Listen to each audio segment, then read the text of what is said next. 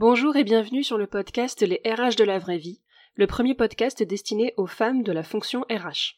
Ce podcast est issu de la sororité RH, la première communauté des femmes RH, et a pour but de permettre aux femmes travaillant dans le domaine des ressources humaines d'entendre d'autres femmes évoquer leur quotidien, leur vision du métier, leurs galères comme leurs joies, et ainsi chaque lundi recevoir une dose de positivité dans un métier parfois très compliqué.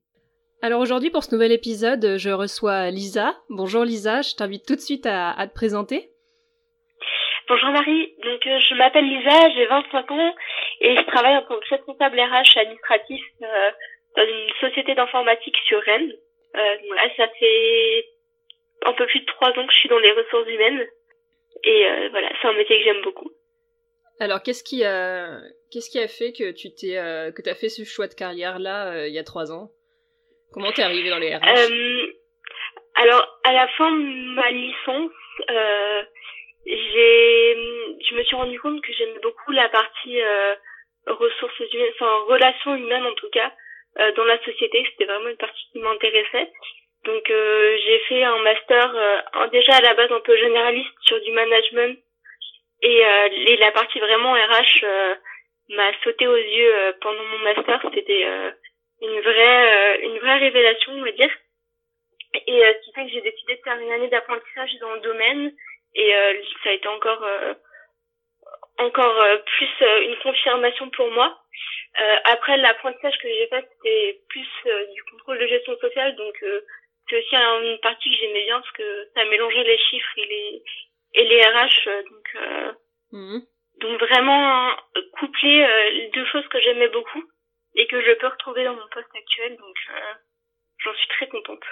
Donc aujourd'hui, tu as toujours cet aspect euh, contrôle de gestion sociale dans ton poste? Alors pas tout à fait du contrôle de gestion sociale, mais en fait donc c'est un poste qui est très polyvalent à la fois sur les RH, mais aussi comme je disais au début euh, sur l'administratif. Donc je fais un peu de comptabilité, gestion des factures, des clients.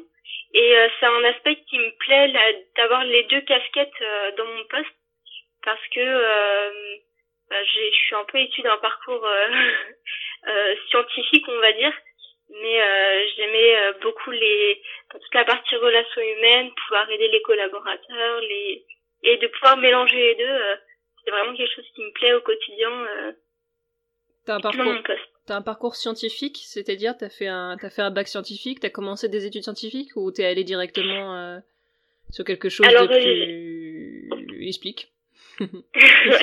donc j'ai fait un bac S, euh, donc avec PSVT, donc rien à voir avec les ressources humaines. Ouais. Et après, en fait, je voulais partir dans les langues à la base, mais euh, sous euh, un peu pression de ma famille, euh, du fait qu'il n'y aurait pas beaucoup débouchés, j'ai fait une double licence euh, en éco-gestion et langue étrangère appliquée.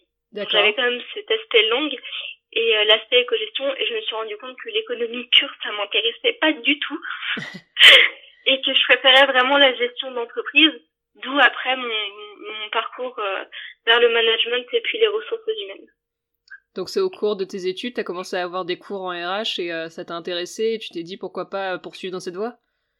C'est ça, c'est exactement ça. Et euh, je regrette pas du tout ce choix, même si ça m'a amené pardon, à déménager loin de ma famille. finalement, je suis très contente de ce que je fais actuellement et aucun regret. Et euh, est-ce que tu as eu un, décalage peut-être entre ce que tu ce que tu as vu en cours euh, quand tu étais encore en, études pures et peut-être quand tu es arrivé dans ton alternance ou tu es arrivé dans le bain de qu'est-ce que c'est le quotidien d'une RH Oui, donc euh, voilà, est-ce qu'il y avait un est-ce qu'il y a eu un décalage selon toi? Alors, il y a eu un certain décalage parce que les cours que j'avais, c'était beaucoup de management des, des RH, donc apprendre toutes les techniques euh, pour gérer des équipes. Et euh, quand je suis arrivée en apprentissage, comme c'était un poste très junior, il n'y avait pas du tout cet aspect euh, gestion d'équipe. Et j'avais en plus moi du, enfin j'avais deux grosses missions, donc la réalisation d'un bilan social et la mise en place d'un SIRH, enfin l'aide à la mise en place plutôt que SIRH. Mmh. Et sur le bilan social, ce qui m'a vraiment intéressé, c'était de pouvoir justement échanger avec toutes les équipes mais il n'y avait pas cet aspect management que je voyais en cours. Euh, et euh, sur la partie euh, SIRH, par contre, euh, là j'ai pu faire des entretiens et c'était pas tout à fait ressources humaines pures, enfin, qu'on pourrait entendre dans le métier RH, mais c'était hyper intéressant parce que ça apporte aussi une hauteur de de, de position, enfin je sais pas comment l'expliquer réellement, mais euh, on voit un, aspect un peu plus euh, stratégique euh, de pourquoi est-ce que euh, un, logiciel pareil est mis en place, de ce que ça peut apporter à la société, euh, à l'équipe RH, aux salariés. Et c'était très intéressant aussi, mais donc ouais, quand même un décalage entre les cours et l'apprentissage. Oui, au final, tu as, vraiment vu l'application concrète de, euh, de, des ressources humaines dans une entreprise, que ce qui est le, le décalage qu'on voit tous euh, toutes euh, quand on passe des études euh, au, à l'apprentissage. Et j'ai fait le, j'ai eu le même décalage que toi puisque euh, j'ai suivi des études jusqu'au master aussi. Et en effet, je trouvais qu'on nous formait plus à être des DRH directement que les postes qu'on allait occuper, surtout en tant que femme, où moi j'étais dans une promo où on était peut-être à 90% de filles, et on a pour beaucoup été assistante RH euh, généraliste, pas forcément, ou, ou, en tout cas, en tout cas moi je suis partie sur des postes après d'assistante et de chargée RH et du coup euh, j'avais été euh, j'avais eu des cours qui me préparaient à être DRH mais en fait euh, je, n'étais pas DRH et d'ailleurs j'ai jamais eu l'ambition d'être DRH et donc c'était c'est juste décalage là j'ai l'impression que c'est un peu la même chose que tu que tu évoques le côté manque peut-être un peu dans les cours de, de de, de, côté concret de la réalité qu'on va voir où on n'est pas directement manager d'une équipe de 50 personnes quand on arrive en tant que junior dans une dans une entreprise. Ouais. Non, je suis complètement d'accord avec toi. C'est après, je pense que c'est probablement lié au fait que ce soit euh, des cours de master, parce que euh, je pense que les cours euh, de niveau licence ou BTS ou DUT doivent peut-être être un peu plus proches de la réalité de des métiers qu'on a quand on débute. Mm. Mais c'est vrai que moi, je l'ai aussi ressenti ce décalage-là de dire, ben on peut pas réaliser réalistiquement aussi comme nous, euh, postuler sur des postes de RRH, DRH quand tu viens d'arriver parce que t'as pas d'expérience, tu sais pas comment vraiment manager une équipe. Euh, moi, cette, enfin, mon poste actuel, donc ça fait un peu plus d'un an que je suis dans la boîte euh, euh où je travaille et, et je me sens toujours pas capable de complètement gérer les salariés. je suis sous la responsabilité d'une de ma collègue et heureusement qu'elle est là. Enfin, je veux dire, ça fait un an, je commence à connaître les salariés, mais même comme ça, euh, je me sentirais pas capable d'être euh, de, de, de, gérer complètement euh, les équipes et et c'est c'est un décalage qui je pense qui est un peu trop important à mon avis je, je dirais que les cours de master ils devraient plutôt être faits pour des personnes qui ont déjà de l'expérience et qui veulent se former en plus pour avoir euh, bah, la partie un peu mm. stratégique de, de, de DRH. Ouais, ouais, ouais. Bah, il y avait des, dans mon master, il y avait des personnes qui étaient euh, comme ça, qui étaient vraiment en reconversion, qui avaient 10, 15 ans RH et qui voulaient obtenir un diplôme pour euh, justifier, en fait, euh, une promotion. Et donc, peut-être que ces personnes-là s'y retrouvaient plus, mais en effet, nous qui, qui avions, je vois quel âge j'en avais un master, je sais pas, 24, 25, ouais, un peu moins, 23 ans, on, on, était, ouais, on était dans des cours de master. Alors après, moi, je, je sais pas pourquoi toi, tu as, tu as fait un, jusqu'au niveau master, mais moi c'est vrai que c'était pas forcément. Euh, moi je savais euh, quand j'ai commencé à envisager les RH, j'envisageais un poste d'assistante RH et à aucun moment je me suis dit waouh je vais devenir DRH euh, direct. Et j'aurais pu faire du coup une licence pro parce que c'était plutôt une licence pro qui était conseillée pour faire assistante RH, mais comme j'avais des bons résultats à l'école, on m'a encouragé vers un niveau master en disant ah bah tu devrais continuer faire le plus d'études possible parce que t'as les capacités de le faire, donc je suis allée en master et jusqu'au bout. Et au final à la fin je devais quand même postuler sur des postes d'assistant RH parce que j'avais beau avoir ce diplôme, je pouvais pas postuler sur des postes de RRH par exemple où on demandait minimum 5 ans d'expérience euh, avant d'y arriver. Et du coup ça crée un énorme décalage je trouve entre euh, on en parle souvent hein, pas qu'en RH de, ces jeunes diplômés qui sont euh, finalement trop diplômés et qui ne peuvent pas postuler sur les postes auxquels on les a préparés parce qu'en fait ils ont que les connaissances théoriques et ils n'ont pas encore acquis l'expérience professionnelle et donc ils doivent faire comme les autres et commencer en bas de l'échelle si ce n'est qu'au final ils sont un peu discriminés parce que comme ils ont un diplôme qui est euh, trop haut par rapport au poste auquel ils postulent ils se retrouvent euh, à galérer à trouver un poste plus un peu plus bas dans, la hiérarchie alors que c'est pas correspondant au diplôme qu'ils ont obtenu. Moi, j'ai souvent entendu cette phrase de, euh, enfin, on va pas te prendre parce que tu vas t'ennuyer trop facilement et trop rapidement dans ton poste. Alors c'est bien beau de dire ça, mais quand tu commences et que tu connais pas forcément le poste, bah, tu as besoin de cette expérience pour débuter, tu as besoin de passer par assistant RH, chargé RH. Et moi je sais qu'aussi quand j'ai commencé, on m'a pas mal conseillé les postes de chargé de recrutement. Mmh.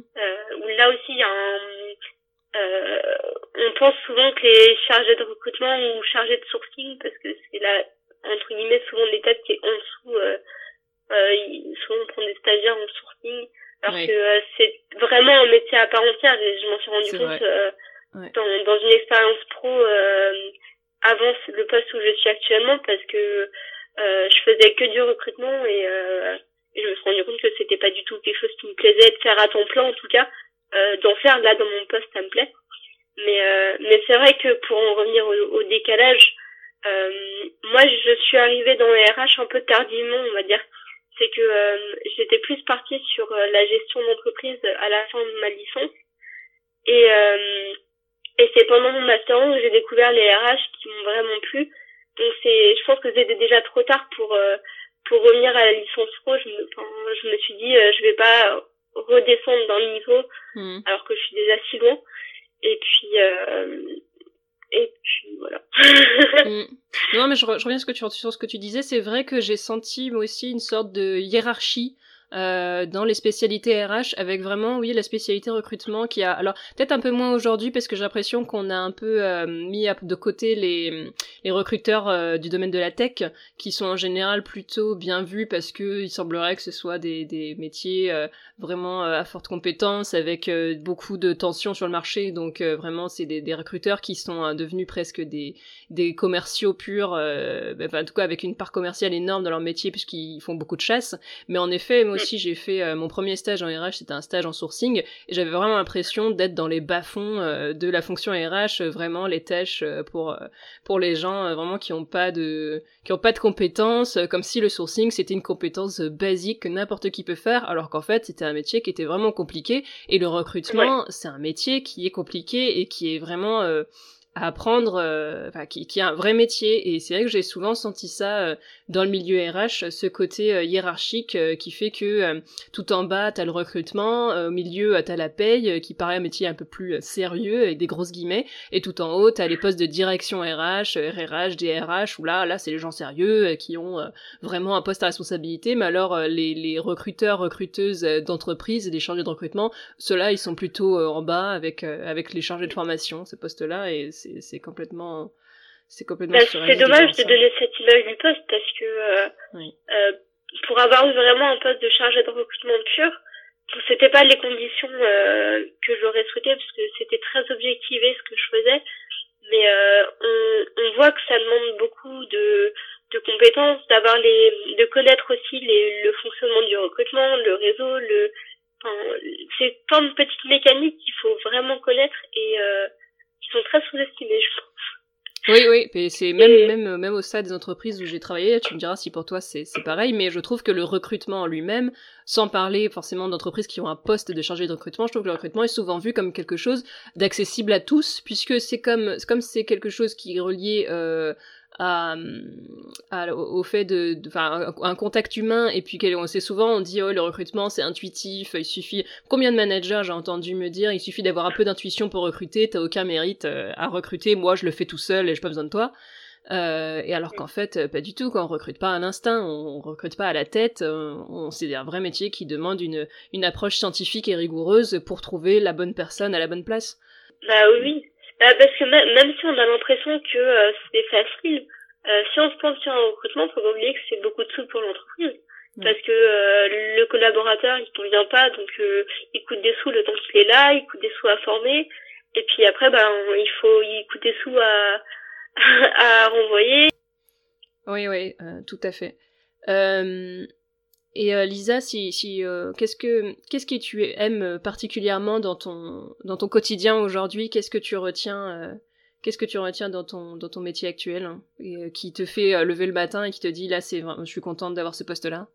Mmh, Ce serait vraiment le le contact avec les collaborateurs, pouvoir échanger avec eux, me dire que je peux les aider, que je peux quand ils ont des problématiques aider à trouver des solutions avec eux et puis, euh, de me dire aussi que euh, ben, si on n'est pas là, après moi comme j'ai cet aspect aussi euh, euh, un peu comptabilité, qui est assez important parce que ben, ça permet de, de rentrer les sous dans la dans la société et j'aime bien aussi cet aspect-là, pouvoir euh, apporter cette dimension un peu d'analyse stratégique à la société. Bon, c'est pas du tout RH, donc je fais une petite aparté là-dessus, mais, sur la partie RH, c'est vraiment de euh,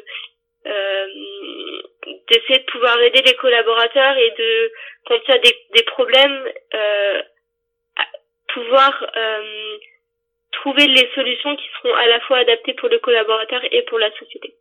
Oui, non, mais c'est intéressant que ton poste soit un peu double casquette comme ça, parce que c'est quand même assez courant, j'ai l'impression, dans, surtout dans des entreprises qui sont assez euh, restreintes, de donner euh, à la RH euh, d'autres d'autres compétences, type assistant de direction, comptabilité ou des choses comme ça.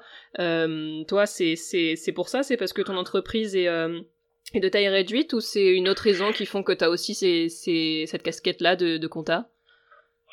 Euh, non, c'est vraiment pour euh, parce qu'on est une petite société. Euh, on a 35 collaborateurs pour le moment et euh, c'est c'est vrai que cette cette double casquette, je l'aime bien parce que à la fin de ma licence, j'ai vraiment eu cette hésitation, non plutôt à la fin de mon master 1. au moment de choisir mon master 2, j'ai eu cette hésitation entre est-ce que je pars sur de un peu du contrôle de gestion ou de la RH parce que j'aimais beaucoup la partie chiffres, analyse et tout. Et là, le fait de pouvoir retrouver ces deux aspects dans mon poste, ça me plaît vraiment beaucoup parce que euh, euh, bah, les RH, c'est quelque chose qui, m'apporte humainement euh, au quotidien. Et euh, la comptage, enfin oui, la partie compta, je vois vraiment l'impact au quotidien.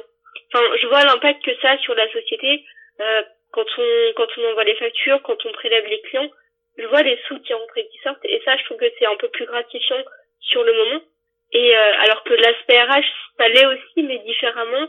Et, euh, et j'aime bien, par exemple, là en ce moment, on est en train de faire nos entretiens annuels. Et c'est une partie que j'aime beaucoup parce que euh, ben, c'est, c'est vraiment le moment où on fait le point sur l'année qui s'est écoulée, on fait les projets pour l'année d'après. Et euh, j'apprends beaucoup euh, euh, j'apprends beaucoup sur le sur le poste, sur comment le RH doit être. Ah, donc, tu arrives vraiment à relier les deux casquettes de ton poste et à te dire que les, les deux, la compta et la RH, sont interconnectés. Ça, c'est intéressant. Et c'est bien que tu. Ouais. C'est. Ben, en fait, je vois, je vois les liens parce que. Euh, bah, en fait, la paye, ça fait un peu le lien entre les deux. Parce que. Euh, euh, déjà, il y a, y a des chiffres quand on, quand on fait les, les paiements, les et euh, ça, ça concerne les collaborateurs. Mais après, je le vois aussi euh, quand, par exemple, euh, euh, ça se passe bien avec mon client. Euh, je sais que c'est parce que les collaborateurs ont bien fait leur travail et bah, vu que le client est content, bah, il va rester plus souvent chez nous et on verra les sous Enfin, je pense que tout est connecté et on s'en rend plus facilement compte quand on a les deux casquettes. Oui, oui, tu vois au final vraiment le, euh, l'impact euh, l'impact qu'a la RH aussi sur euh, la stratégie financière de l'entreprise. Tu peux vraiment tu peux vraiment relier les deux.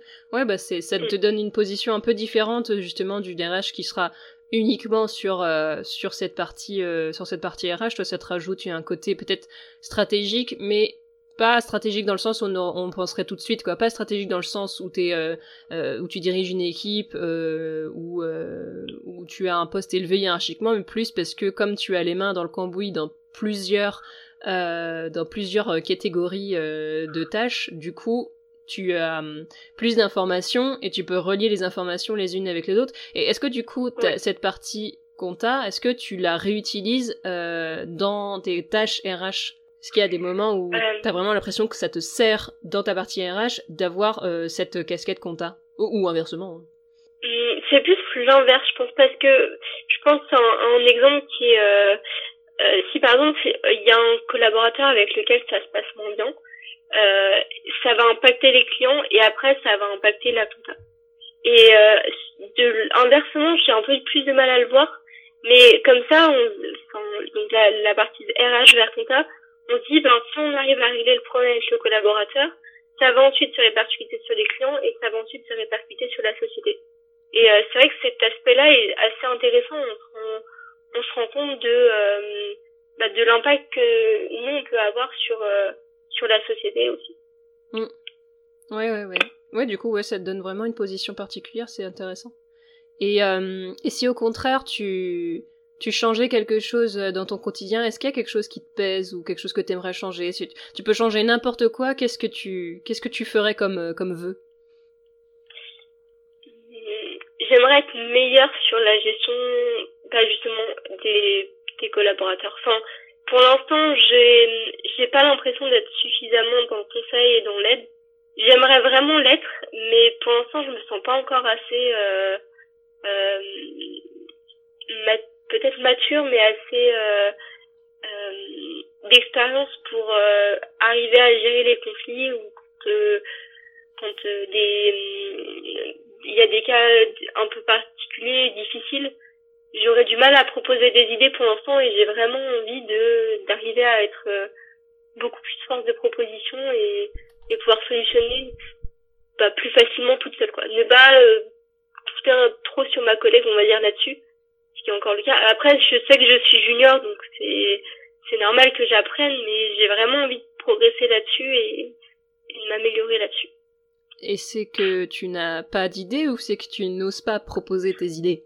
C'est ce qu'il y a une différence entre est-ce que des fois t'as as des idées mais tu te sens pas forcément de les proposer ou est-ce que c'est non tu te dis non pour l'instant euh, je saurais pas du tout comment gérer la situation, donc je suis contente d'avoir quelqu'un qui est à mes côtés? Y a un peu des deux. Des fois, euh, j'ai pas forcément d'idée. Et après, des fois, en fait, je, sur le moment, quand on m'expose un problème ou une situation, euh, je vais prendre un temps de réflexion et des fois, les collaborateurs ont besoin d'une réponse rapide.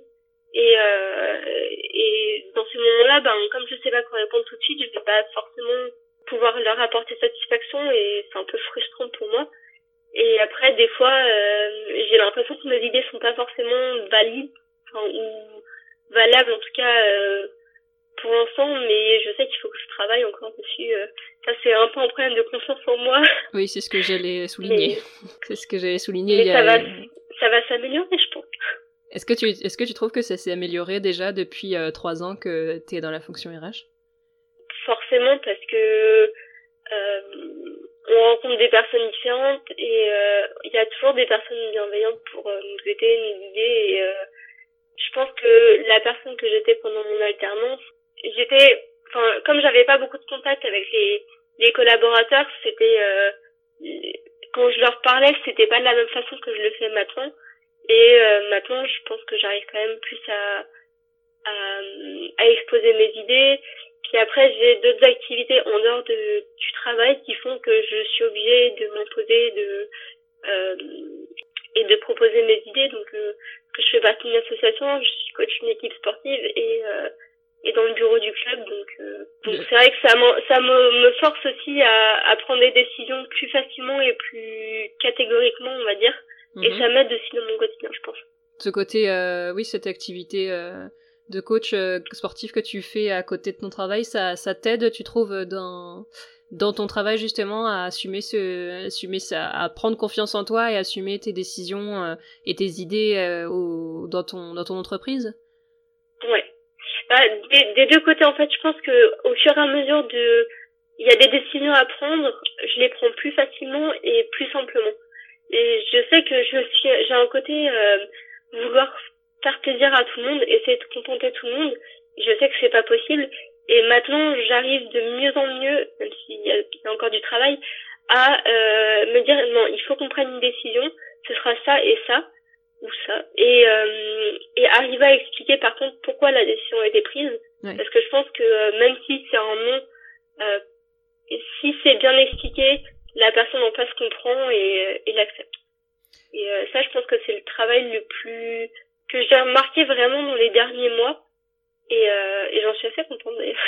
Oui, bah c'est, il faut saluer ses succès. Et euh, ouais, en effet, c'est, c'est ça. C'est pas tant euh, la décision n'est pas tant importante que la façon de l'expliquer et de la faire comprendre euh, aux collaborateurs, parce que de toute manière, euh, il y aura pas de décision qui va contenter tout le monde a priori. Plus, surtout, plus il y a de gens plus il y aura d'opinions différentes, donc forcément il y a une opinion euh, qui va qui va l'emporter et ceux qui sont d'un autre avis, bah ils vont se sentir euh, lésés. Mais si si la décision euh, choisie est bien expliquée par l'entreprise, c'est c'est c'est tout ce qui est important parce que c'est vraiment la communication qui fait tout et, le pire à faire et que malheureusement beaucoup d'entreprises ont tendance à le faire, c'est imposer une décision et ne pas expliquer et des fois, dans, dans les pires des cas, c'est même les gens qui étaient d'accord avec cette décision ne comprennent pas forcément pourquoi elle a été prise et du coup se sentent pas forcément solidaires parce que euh, ils savent même pas pourquoi c'est euh, leur idée qui a été retenue. Et donc en fait, euh, quelle que soit la décision prise, le plus important c'est de communiquer sur le pourquoi et le comment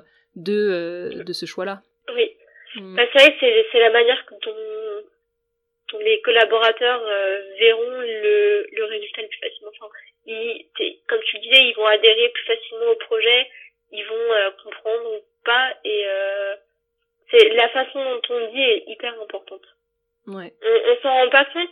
Enfin, moi j'ai l'impression de m'en rendre compte parce que j'ai la chance d'avoir une société, d'être dans une société où euh, où euh, une des valeurs principales c'est la bienveillance, et ce qui fait que on, est tous très attentifs les uns envers les autres et euh, justement, quand tu as des décisions comme ça à prendre, euh, les gens sont beaucoup plus compréhensifs et, euh, et ça facilite le travail, on va dire, au quotidien.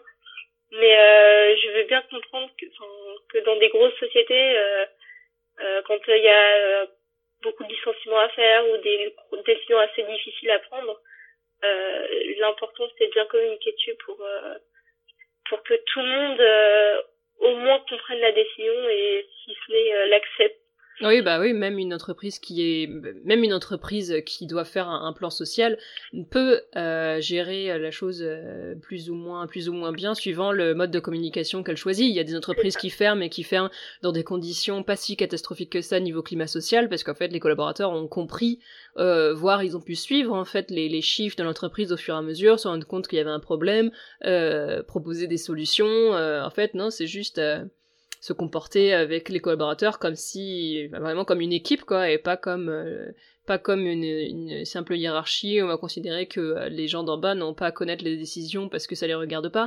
En fait, euh, mm. si, c'est ça qui va faire la différence en cas de souci. Et d'ailleurs, je pense que les, les, entreprises sont en train de le voir avec la crise qu'on est en train de traverser. Celles qui s'en sortiront avec le plus de, de, de facilité, c'est celles qui ont une bonne communication et qui ont réussi à avoir un climat de confiance qui a été instauré depuis des années et des années, parce que ça se, ça se construit pas depuis euh, mars, hein, c'est pas parce qu'en mars ils ont décidé que euh, on allait construire une communication que c'était trop tard, il fallait vraiment l'avoir fait avant, et euh, celles qui, qui avaient négligé ce, ce point-là, ben, c'est celles qui vont plus morfler, parce que ça, ça si la confiance n'est pas là, c'est difficile de passer à travers une période, une période compliquée si, on part euh, sur quelque chose de, plus global, comment tu vois euh, l'avenir de la fonction RH Avec toi, peut-être le, recul que tu as du coup sur en plus une double fonction qui fait que t'es pas à la casquette que RH et donc peut-être que chose, t'es, probablement une posture peut-être un peu plus euh, macro dans ton entreprise. Comment tu vois évoluer la fonction? Est-ce que tu vois des grandes orientations se dessiner? Comment tu vois évoluer toi peut-être ton entreprise par rapport à ça? Quelle réflexion tu te fais sur ce point? Moi, ce que je vois, c'est que de plus en plus de sociétés se digitalisent. en tout cas, la partie RH, euh, digitaliser les entretiens, euh, les process de recrutement, les, la paye. Euh, D'un côté, je pense que c'est une bonne chose parce que ça peut permettre de gagner en, efficacité sur certaines tâches qui peuvent, qui, sont un peu rébarbatives, on va dire. Et ça permet aussi un peu de révéler la valeur ajoutée de la personne une, une, RH ou un RH euh, qui va vraiment apporter euh, dans la société ses compétences humaines, qui va être capable de lier les équipes, de solidariser, de souder d'ailleurs les équipes et de, bah, de traverser des, des, difficultés comme la crise qu'on a en ce moment. c'est vraiment ça, je pense qu'il faut vers quoi il faut se diriger. Je pense que les les RH doivent se rendre compte que euh, les salariés sont pas que des pions pour faire avancer le capital et euh, faire grossir la société. Enfin, je pense que si euh, si les collaborateurs sont impliqués et participent vraiment à, à, la construction de l'entreprise et du projet d'entreprise, c'est comme ça que on, on, peut le mieux avancer. Et pour moi, il faudrait fondamentalement que les, les RH soient beaucoup plus portés sur l'humain que dans certaines grosses boîtes que sur les chiffres uniquement parce qu'on se rend compte que ben, quand il y a beaucoup de turnover, c'est compliqué à gérer et, euh, et c'est pas comme ça qu'on avance mieux. Dans ton... Peut-être à court terme, mais pas forcément à long terme, on va dire. Et dans ton entreprise, euh, de ton côté, est-ce que c'est quelque chose que tu observes, une digitalisation qui va permettre à ta collègue et à toi de, de se concentrer encore plus sur une partie humaine? C'est Vous avez des projets qui vont en ce sens? Euh, il y a un projet dans la société d'un logiciel euh, pour centraliser les RH. Après, il n'est pas encore, euh, il est pas encore mis en place, mais c'est vrai que c'est c'est envisagé. après, nous, on est une société où on fait beaucoup de logiciels. Enfin, il y a beaucoup de développements qui sont faits en interne, donc on utilise moins de ressources, enfin logiciels externes par exemple, et ça peut peut-être ralentir entre guillemets notre projet de digitalisation. Mais euh, je pense que ça va être fait. Après, euh, avec la crise actuelle, euh, je pense que tout est un peu remis en question en termes de, de délai, de ce qui va être fait. Mais je pense qu'on s'adaptera aussi au marché et à ce que qui est ce qu'on n'aura pas le choix de faire finalement dans les années à venir pour rester compétitif et pouvoir bah, proposer le meilleur à nos clients mmh avec les collaborateurs. Mmh et, euh, et cette, euh, cette politique dont tu parlais de, de considérer euh, non pas ses collaborateurs comme des pions, mais comme, des, comme une équipe et des alliés, c'est quelque chose que toi tu arrives à mettre en place au quotidien euh, dans, ton, dans ta façon de gérer les RH dans ton service. C'est c'est vous arrivez à avoir cet esprit vraiment d'équipe. Alors après après oui tu disais que vous étiez 35 donc peut-être que c'est plus facile dans une petite société comme ça. Mais j'imagine qu'il y a aussi des, points qui sont peut-être un peu plus euh, compliqués des fois, hein, parce que même à 35, a priori, il peut y avoir des conflits. Bah, on se rend compte que euh, les, bah, les collaborateurs, ils font toute la boîte. On, s'en est rendu compte là pendant le, le confinement, la sortie du confinement, que euh, sans, sans les collaborateurs, la boîte, elle tourne pas finalement. Et on, on, gère au maximum, par la communication avec les, les salariés. Euh, euh, pendant le confinement, par exemple, on a fait des points euh, réguliers pour voir comment ils allaient, comment ils géraient le télétravail. Que pour une partie d'entre eux, c'était nouveau d'être en télétravail complet. Et, et je pense que de mettre le point sur les collaborateurs, les impliquer aussi dans, dans la suite de la, enfin, des prochains mois, on a fait aussi des, des points réguliers sur euh, la situation actuelle, euh, à la fois au global, la situation sanitaire, la situation de la société, et je pense aussi de, les, euh, de leur faire comprendre enfin, la situation qu'on vit réellement. ça permet de les impliquer les, et de leur montrer que leurs efforts ne servent pas à rien, que ce qu'ils font aura un impact à plus ou moins long terme et de, les, et de les fidéliser aussi. Nous, c'est un peu notre objectif de garder nos collaborateurs euh, le plus longtemps possible mhm. quand, ça, quand ça se passe bien. Mhm. Ok, très bien. Pour passer sur un, un, sujet un peu, un peu annexe, comment est-ce que tu as connu euh, la sororité RH et pourquoi celle-ci, euh, cette communauté, elle t'avait intéressé quand tu étais tombé, quand tu étais tombé dessus? Alors, je suis tombée dessus pendant le confinement, euh, parce que j'ai eu une grosse période où on est passé en chômage partiel et ça a été beaucoup de réflexion euh, sur moi-même, de remise en question euh, de, de moi, enfin, à titre personnel, pas forcément dans mon poste. Et, et donc, j'ai découvert un post sur LinkedIn que tu avais publié qui parlait du club de la sécurité RH. Et mhm. ça m'a intriguée. Donc je me suis inscrite et euh, j'ai suivi les, les quelques mois de programme euh, que tu avais proposé qui m'ont beaucoup intéressée. Et c'est vrai que ça m'a permis de prendre conscience que euh, euh bah, de mes valeurs, de pouvoir m'organiser un peu un peu mieux au quotidien. Enfin, tous les ateliers que tu, les, les cahiers que tu proposais m'ont beaucoup aidé pendant cette période-là. Et euh, pour le, le, groupe après Facebook, euh, parce que je me suis inscrite sur le groupe euh, de, de, de, la sororité RH, euh, je vois pas mal passer à la fois des messages techniques sur la paie, la RH mmh. en général, et des messages un peu plus sur des, expériences, des, retours d'expérience, des questions là-dessus. Et je pense que c'est intéressant d'avoir les deux, même si je crois que tu en avais parlé, tu en avais parlé une fois, c'était ton objectif à toi, c'était plutôt euh, euh, l'échange entre RH, mais pas euh, sur des sujets vraiment techniques, plus un peu plus général.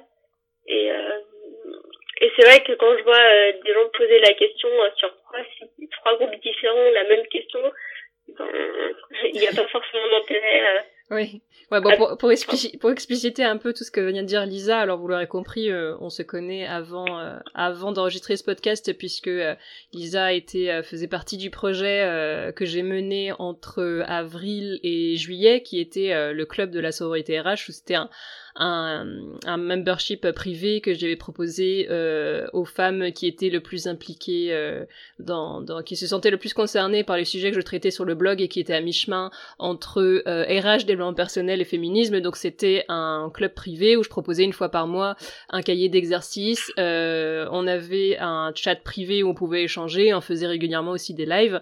Et euh, ce projet-là, je l'ai arrêté cet été parce que je m'y retrouvais pas complètement et je voulais pouvoir tester d'autres choses. Et, euh, et, en effet, sur le donc Lisa a connu la sororité RH surtout sur via ce biais-là, puisque ça avait donné un bon coup de projecteur à l'époque à, la communauté, le fait que je lance ce club-là. Euh, et en effet, sur le groupe euh, sur le groupe Facebook, pour celles qui y sont, vous voyez que c'est énormément de, questions qui sont plutôt techniques. Après, je pense que c'est juste euh, la façon dont le groupe s'est formalisé, et puis aussi parce qu'il y a beaucoup de membres, et forcément, plus il y a de membres, plus c'est difficile d'aller vraiment sur des sujets intimes. Mais oui, à la base, quand j'avais quand j'avais créé moi la sororité, c'était pour permettre aux femmes des RH de euh, pouvoir euh, raconter leur quotidien et vraiment des sujets dont elles n'ont pas l'habitude de parler ailleurs. Après, je vois que c'est encore un peu compliqué, surtout sur Facebook où c'est pas forcément anonyme de parler de ces sujets-là. Donc, mais de toute façon, c'est pas pas grave, c'est les membres qui font de la communauté ce qu'elles ont besoin ce qu'elles ont besoin d'avoir et, euh, et du coup oui oui c'est en fait c'est on avait rigolé une fois avec euh, Lisa parce que je voyais que les, les membres de la sororité postaient euh, les mêmes messages dans tous les groupes Facebook RH qui soient mixtes ou non. Mais bon c'est pas c'est pas problématique. C'était c'est juste le, le, groupe qui fait enfin c'est les membres qui font vivre le groupe comme ils l'entendent donc c'est pas grave du tout. Moi, j'aimais beaucoup le club aussi parce que euh, justement ce retour d'expérience qu'on pouvait avoir dans les dans les lives et le chat était plus intéressant. Euh, le fait d'être un peu plus anonyme aussi, euh, c'était. Enfin, moi, j'ai beaucoup aimé ce, ces moments d'échange entre nous. Je me souviens qu'un soir, on en avait fait, on avait fait un live, on était trois ou quatre et c'était. Enfin, je pense que c'était le moment mm. que j'ai plus aimé dans le club. Mais après, voilà j'ai conscience que euh, tu t'y retrouvais pas forcément et j'espère que euh, ce podcast t'apportera plus. oui, c'est vrai qu'on a eu l'occasion de faire des lives où, il n'y avait pas euh, beaucoup de, membres qui étaient présents, mais en fait c'était pas grave du tout, parce que oui, du coup, c'est donné cet aspect vraiment très intimiste, où on pouvait euh, en rester des fois plusieurs heures vraiment à, discuter entre nous de notre, euh, de notre quotidien, de, de les filles parlaient de, de leurs problèmes et se conseiller les unes les autres, il y avait presque un esprit un peu co-développement qui était vraiment sympa, et mais je réfléchis à nouveau à concrétiser un réseau, mais qui serait d'une autre manière. Donc euh, Lisa, je t'invite à rester euh, connectée. Euh. je reste ça avec grand plaisir. Parce que je pense qu'il y a d'autres idées qui vont qui vont surgir. L'idée d'arrêter le club, c'était pas du tout d'arrêter de proposer des choses aux femmes RH, c'était plutôt l'idée de de redonner une nouvelle impulsion parce que final ce qui ce qui moi pour être complètement transparente ce qui me convenait moins c'était l'obligation en fait de fournir énormément de contenu qui moi me permettait plus d'avoir vraiment une vie euh, très sympa parce qu'en fait ça prenait énormément de temps de fabriquer autant de contenu. Je pense que je m'étais un peu trop mis la pression. Euh, et du coup je réfléchis à quelque chose euh, un réseau qui soit beaucoup plus alimenté par les membres et qui permette un échange beaucoup plus beaucoup plus fluide entre les membres et pas forcément qui passe obligatoirement par moi si tu vois ce que je veux dire.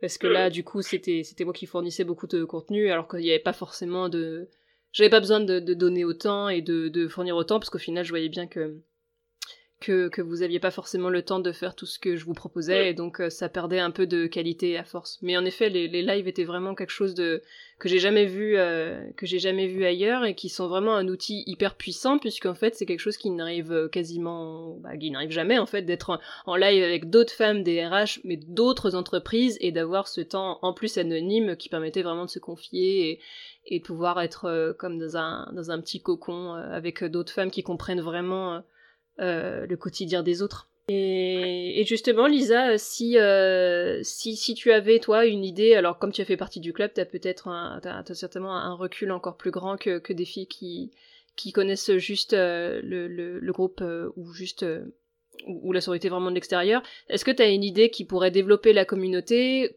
pour pouvoir apporter quelque chose de, de, de nouveau et d'utile aux femmes RH Alors tu parlais des lives, est-ce qu'il y a autre chose qui, qui toi te te tenterait particulièrement si je venais à, proposer euh, cette idée?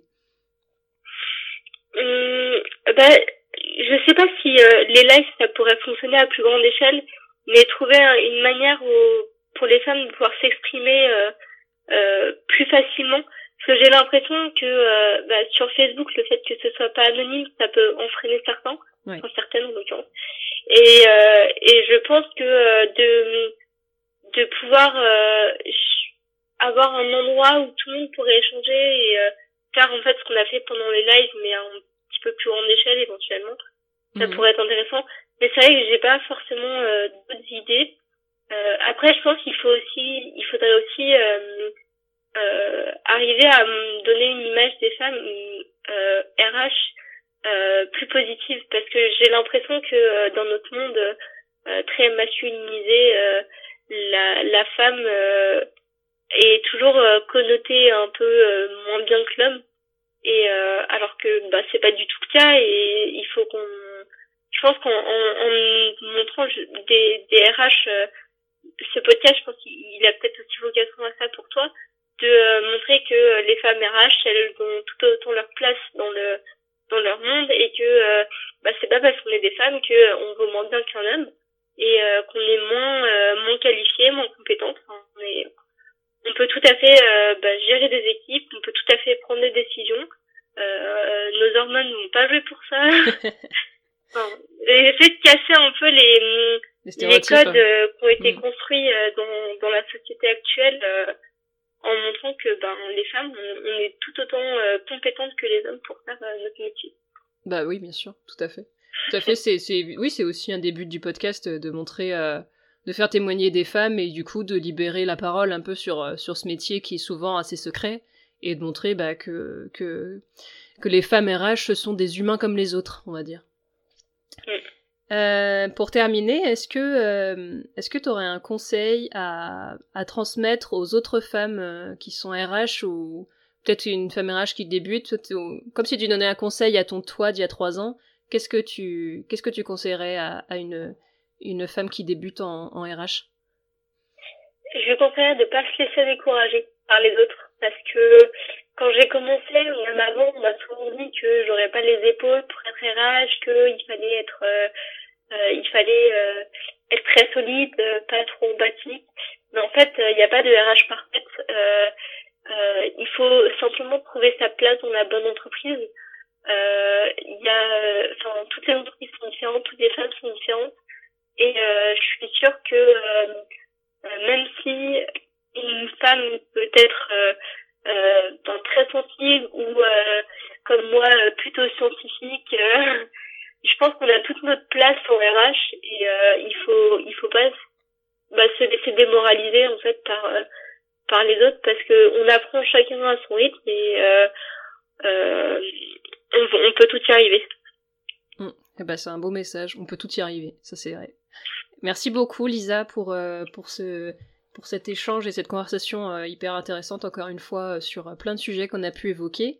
Et puis bah je te souhaite bonne continuation vraiment dans ton, dans ton poste actuel et puis aussi je pense qu'on sera amené à se recroiser avec, avec la sororité et puis ben du coup je te dis probablement à bientôt.